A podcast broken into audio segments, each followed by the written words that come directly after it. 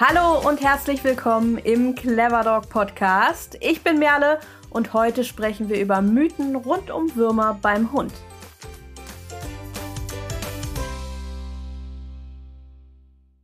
Ja, hallo, hallo, ihr lieben Zuhörenden. Heute gibt es die dritte Podcast-Folge unseres Wurmprojekts.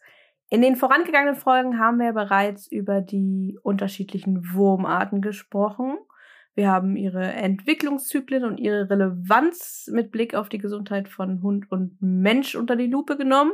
Und in der letzten Folge haben wir das Erkennen von Wurmbefall und die Bekämpfung von Würmern als Thema gehabt.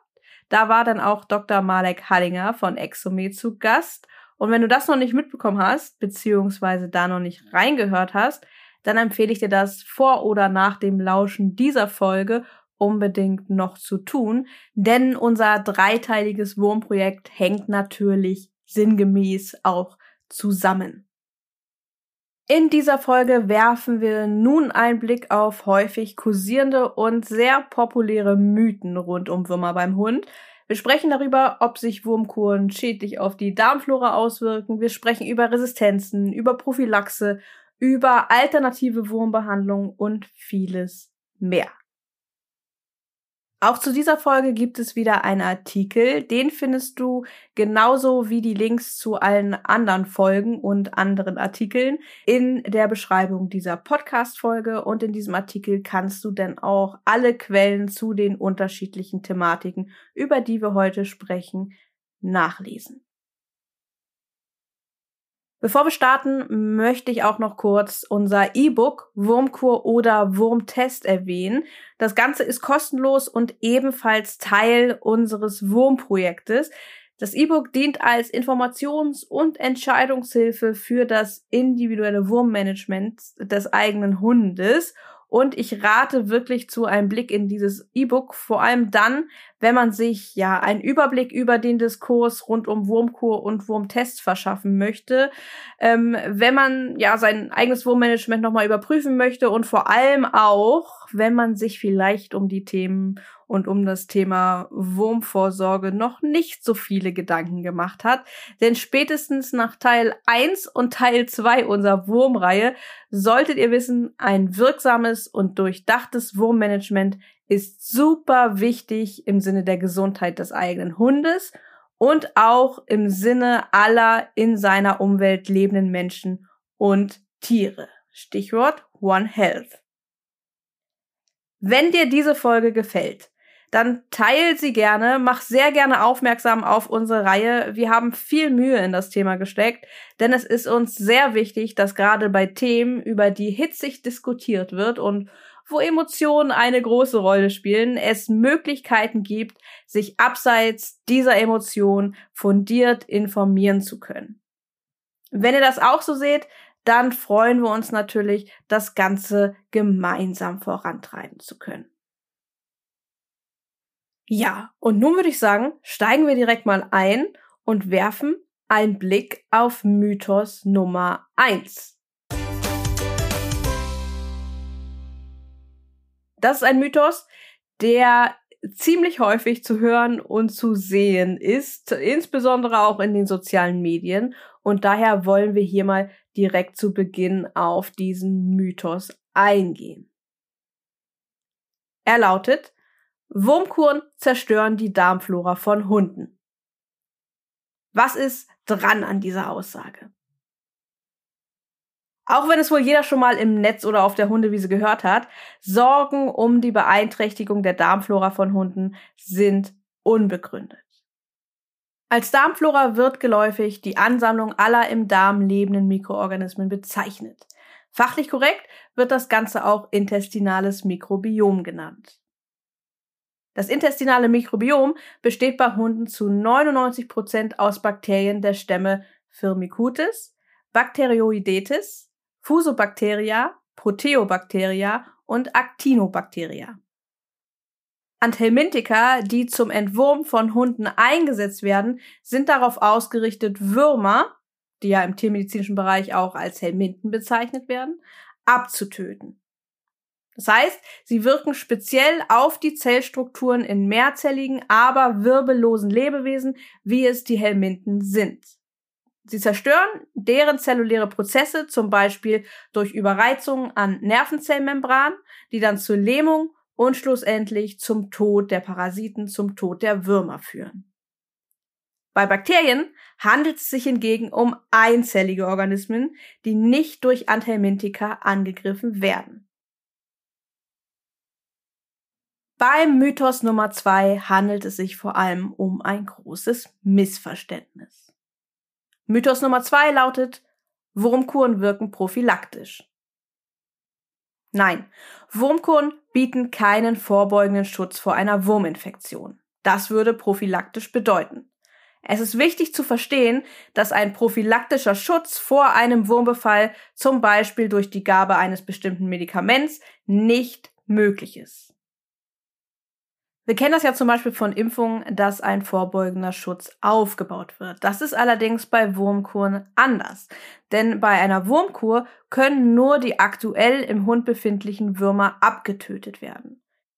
Das heißt, die Wurmkur, der Wirkstoff der Wurmkur ist ziemlich schnell wieder abgebaut. Etwa 24 bis 72 Stunden nachdem er dem Hund verabreicht wurde. Das heißt, der Hund kann sich theoretisch nach Ablauf dieser Zeit direkt wieder infizieren. Und das ist auch ein ganz, ganz wichtiger Knackpunkt sozusagen, wieso ein Befall nie gänzlich ausgeschlossen werden kann. Und das bedeutet, um überhaupt einen vorsorgenden Effekt zu erreichen, muss man konsequentes Wurmmanagement betreiben, um dann entsprechend das Risiko eines immunschwächenden Befalls, der Ausbildung von Wurmerkrankung oder der Verbreitung von Erregern zu minimieren. Und hier kommen wir dann auch schon zu Mythos Nummer drei. Wurmkuren belasten den Körper des Hundes unnötig. Ich pumpe meinen Hund doch nicht unnötig mit Chemie voll. Hast du diesen Satz schon mal gehört? Dass Wurmkuren den Hundekörper unnötig belasten, liest und hört man immer wieder.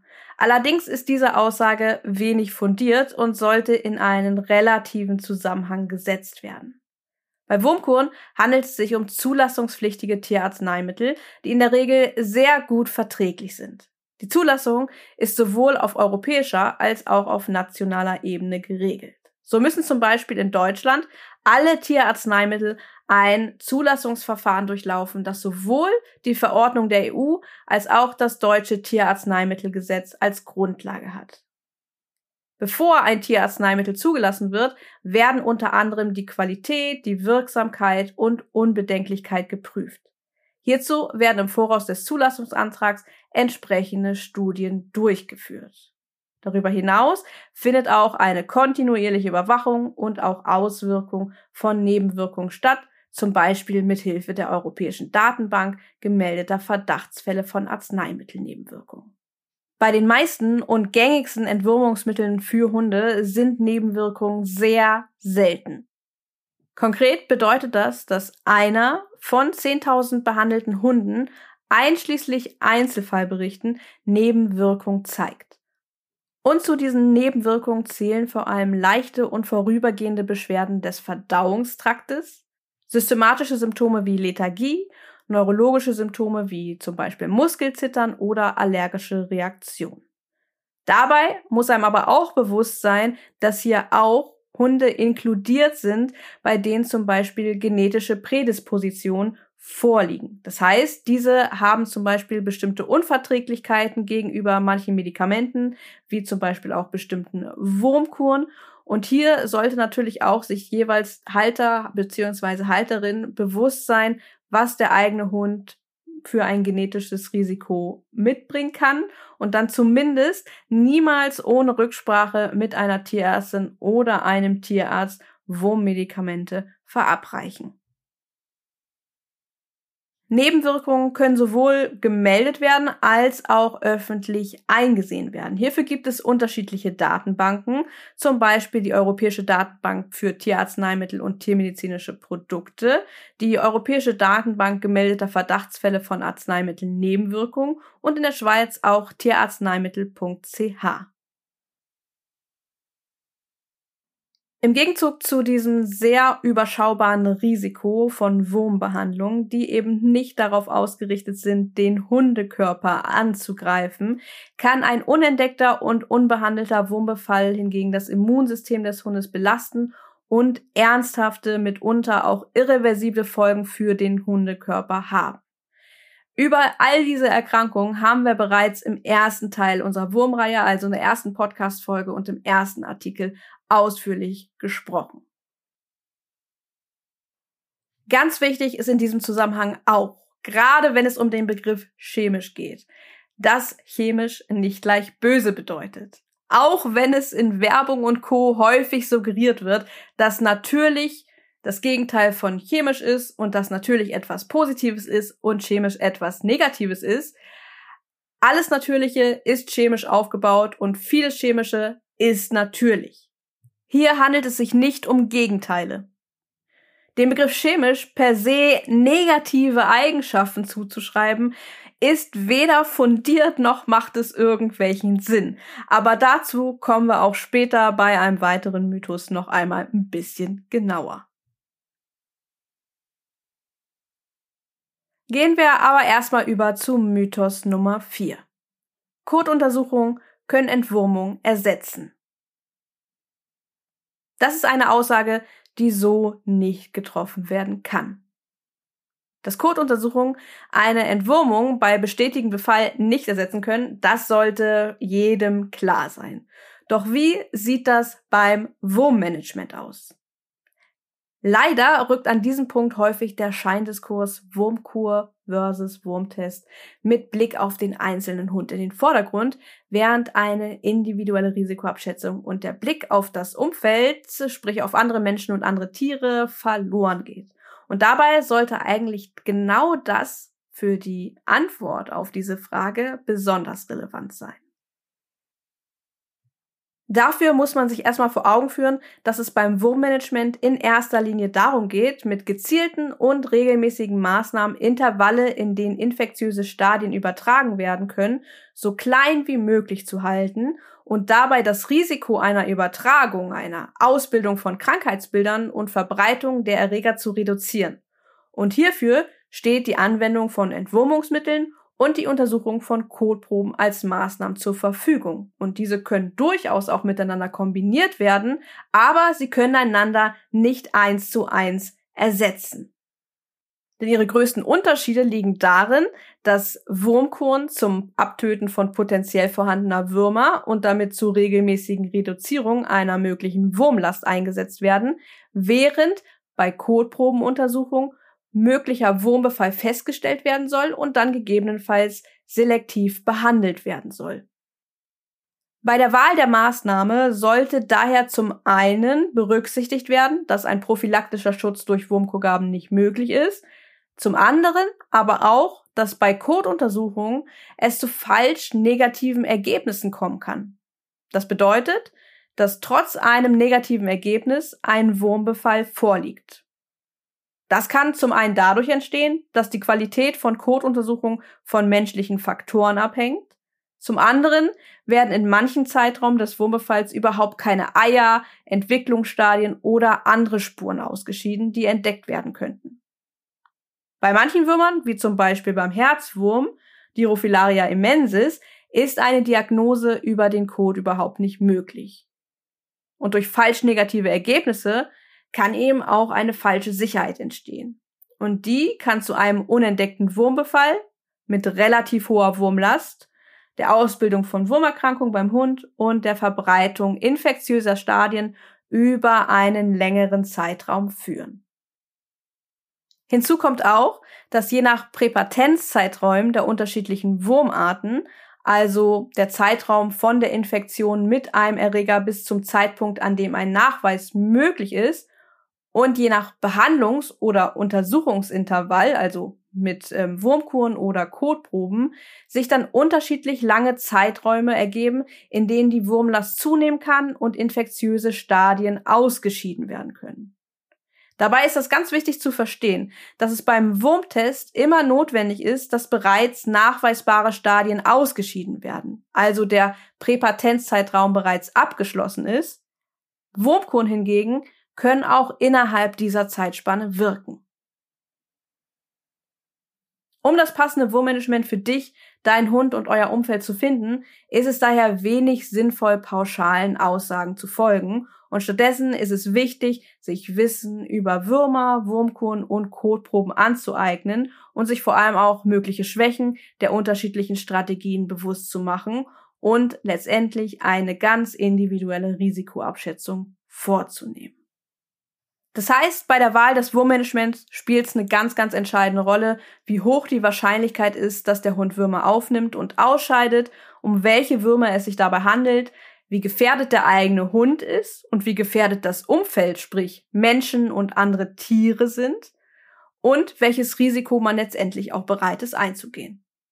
Und je nach Wurm und Maßnahme kann man das Infektionsrisiko sowie die Verbreitung von Erregern eben unterschiedlich beeinflussen.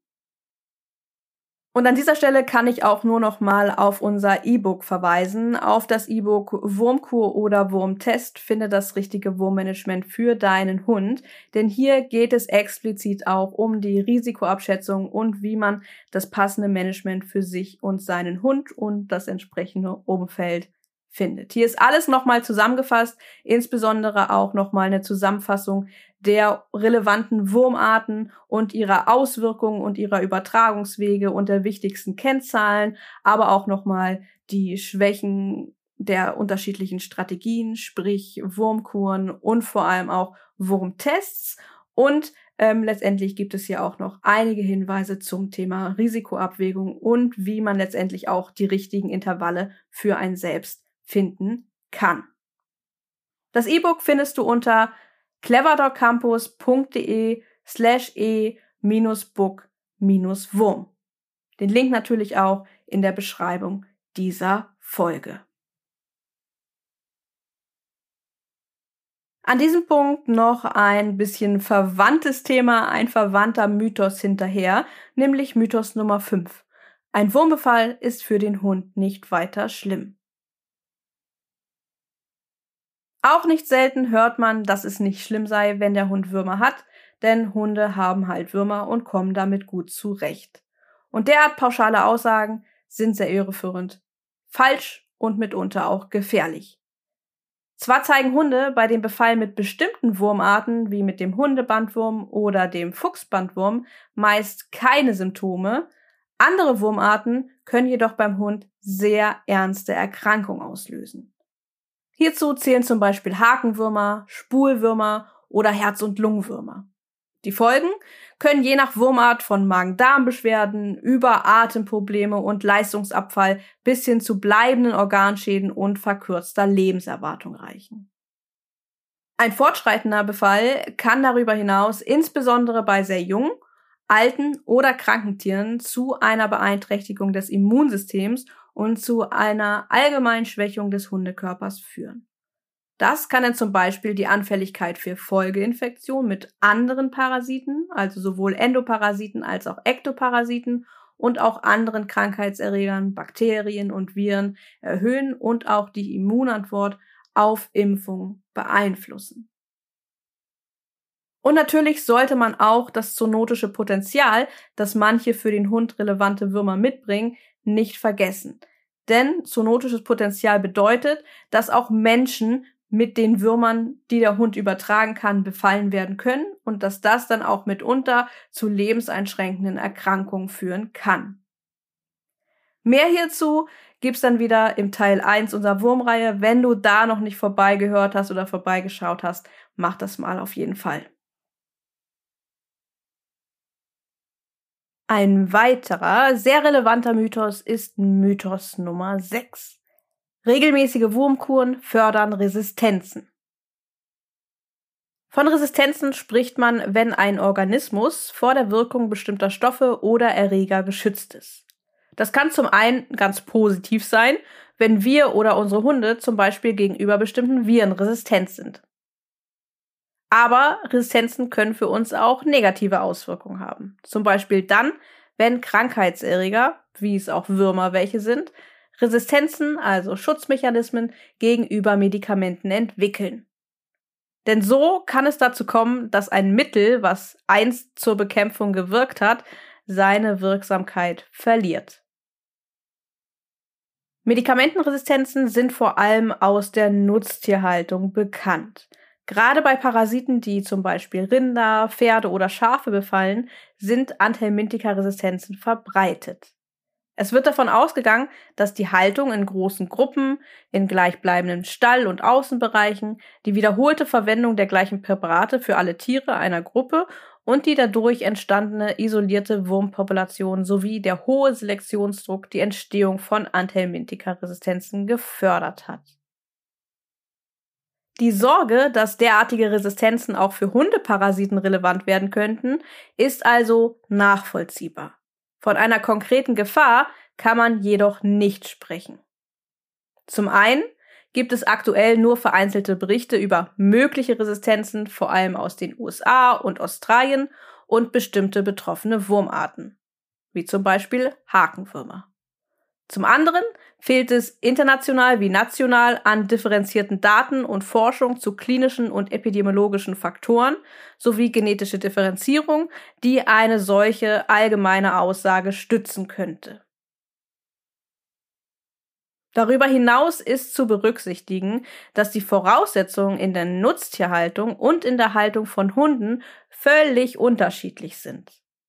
So werden Hunde in der Regel einzeln oder in kleinen Gruppen gehalten und erfahren ein viel individuelleres und aufwendigeres Gesundheitsmonitoring. Die Hunde sind in unterschiedlichen Umgebungen unterwegs und es kommen unterschiedliche Anthelmintika zum Einsatz. Eine gewisse Sonderstellung nehmen allerdings Tierheime, Hundepensionen und andere Einrichtungen ein, die Hunde in größeren Gruppen an selben Orten halten. Zwar gibt es auch hier keine bestätigten Wirkverluste, es wird jedoch empfohlen, das Wurmmanagement sorgfältig zu planen, häufigere Wirkstoffwechsel vorzunehmen und neben regelmäßigen Wurmkuren auch Kotproben zu nehmen, damit die Wirksamkeit der Maßnahmen besser überwacht und die Entwicklung von Resistenzen rechtzeitig erkannt werden kann.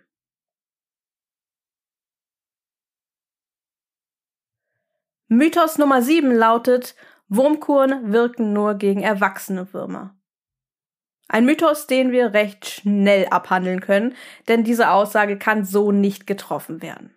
Die Wirkstoffe vieler Wurmkuren bewirken sehr wohl auch das Abtöten von Entwicklungsstadien der Würmer. Darüber hinaus ist wichtig zu wissen, dass die gesundheitliche Relevanz von adulten Würmern und deren Entwicklungsstadien je nach Wurmart mitunter ganz unterschiedlich einzuschätzen ist. Mehr über das findest du auch in unserem ersten Teil unserer Wurmreihe, sowohl im Podcast als auch im Artikel. Den Link in der Beschreibung dieser Folge. Und so kommen wir auch schon zum letzten Mythos. Mythos Nummer 8. Es gibt natürliche Hausmittel gegen Wurmbefall. Als vermeintliche Alternative zu den bei TierärztInnen erhältlichen Wurmkuren werden häufig auch verschiedene als natürliche Wurmkur beschriebene Hausmittel oder gar in der Werbung angepriesene Futtermittelprodukte empfohlen. Diese sollen zum Beispiel aufgrund von enthaltenen Stoffen wie Knoblauch oder Weißkohlsaft oder mechanischen Gegebenheiten, Pferdehaare, Möhrenraspel und so weiter, als wurmbefreiend wirken. Zu einer Wirkung dieser Hausmittel gibt es jedoch entweder keinerlei wissenschaftliche Anhaltspunkte oder die nötige Konzentration enthaltener Stoffe wurde nie erforscht. Teilweise können manche Inhaltsstoffe in empfohlenen Mengen sogar gesundheitlich bedenklich für Hunde sein, zum Beispiel Knoblauch oder ätherische Öle. Im Sinne der Gesundheit des Hundes und mit Blick auf den One Health Ansatz sollte die Behandlung eines Wurmbefalls immer mit den für den individuellen Fall empfohlenen Anthelmintika durchgeführt werden. An dieser Stelle kommen wir dann auch nochmal auf die Begriffe natürlich und chemisch zu sprechen. Denn der unbedachte Wunsch, den Hund mit in Anführungszeichen natürlichen Präparaten vermeintlich besonders schon zu entwurmen oder anderweitig zu behandeln, birgt sowohl für den Hund selbst als auch für seine Umwelt mitunter erhebliche Risiken. Beim Umgang mit vermeintlich natürlichen Alternativen ist darüber hinaus Folgendes ganz, ganz wichtig zu verstehen. Der Begriff Natürlich wird in der Werbung sowie quer durch das Internet häufig sehr irreführend eingesetzt. Besonders häufig wird natürlich als Gegensatz zu dem Begriff chemisch verwendet. Das hatten wir vorhin ja auch schon mal. Dabei wird natürlich als etwas sehr Positives wahrgenommen, während chemisch mit negativen Eigenschaften verknüpft wird. Doch natürlich ist eben nicht das Gegenteil von chemisch. Alles Natürliche ist chemisch aufgebaut und vieles Chemische ist natürlich. Mit dem Begriff natürlich werden korrekterweise Endprodukte oder Rohstoffe zum Beispiel bei Nahrungsmitteln, Nahrungsergänzungen, Hausmitteln oder Arzneistoffen bezeichnet, welche in der Natur vorkommen und nicht künstlich erzeugt wurden. Viele, zum Beispiel als Lebensmittel oder Medikamente eingesetzte Endprodukte, bestehen sowohl aus künstlichen als auch natürlichen Bestandteilen und viele künstlich hergestellte Stoffe sind Kopien, also eine künstlich hergestellte Variante eines natürlich vorkommenden Stoffes sozusagen natürliche Vorbilder. Ganz so einfach ist die Sache eben nicht. Das heißt, wenn man nun auch nach dieser Definition generell alles Natürliche mit positiven Aspekten wie schonend, freundlich oder sinnvoll und alles Künstliche mit negativen Aspekten wie schädigend, gefährlich oder risikoreich verbindet, liegt man falsch. Denn nur durch die Einordnung in natürlich oder künstlich hergestellt, kann überhaupt keine Aussage über die Wirkung, Nebenwirkung und Eignung, zum Beispiel im Rahmen einer Behandlung, getroffen werden. So können sowohl natürliche als auch künstlich hergestellte Stoffe oder Produkte gewünschte wie eben auch unerwünschte starke und schwache Wirkungen hervorrufen. Und zum Beispiel für Behandlung von Hunden geeignet oder auch total ungeeignet, wirksam oder unwirksam sein. Um sich bei verwendeten Stoffen jeglicher Art über Wirkung und Eignung im Klaren zu sein und Produkte im Rahmen einer spezifischen Behandlung wirksam und vor allem auch sicher verwenden zu können, ist eine Prüfung unabdingbar. Das heißt, man muss darauf prüfen, ob es überhaupt wirksam und auch sicher ist. Bei Tierarzneimitteln, wie es auch Wurmkuren welche sind, findet das Ganze im Rahmen von Studien und Zulassungsverfahren sowie einer andauernden behördlichen Überwachung statt. Bei Hausmitteln hingegen, zum Beispiel bei der Verwendung von Lebensmitteln, Pflanzen, anderen Naturmaterialien oder zweckentfremdeten Chemikalien, aber auch bei Futtermitteln bzw. Nahrungsergänzungsmitteln findet keinerlei Zulassungsprozess in Bezug auf ihren Einsatz zu bestimmten Heilungszwecken statt. Auch findet keine behördliche Überwachung hinsichtlich ihrer Nebenwirkung statt. Und nicht selten fehlt es an aussagekräftigen Studien zu Wirksamkeit und Nebenwirkungen und so haben Verwendungsempfehlungen und Mengenangaben häufig keine fundierte Grundlage. Darüber hinaus sollte man sich bewusst sein, dass zum Beispiel beim direkten Einsatz von Pflanzen oder anderen Naturprodukten eine genaue Dosierung von enthaltenen Wirkstoffen häufig erschwert ist, da zum Beispiel Teile derselben Pflanze ganz unterschiedliche Stoffkonzentrationen enthalten können. Bei Stoffen, die erwiesenermaßen eine schädliche Wirkung auf den hündischen Organismus haben können, aber auch bei solchen, deren Wirkung bisher unzureichend untersucht sind, sollte auf Experimente am eigenen Tier wirklich verzichtet werden. Hier stehen HundehalterInnen in der Verantwortung, sich vor Gebrauch zu informieren und auch Werbeslogans und Produktbeschreibung von Futtermitteln und Nahrungsergänzung kritisch gegenüberzustehen.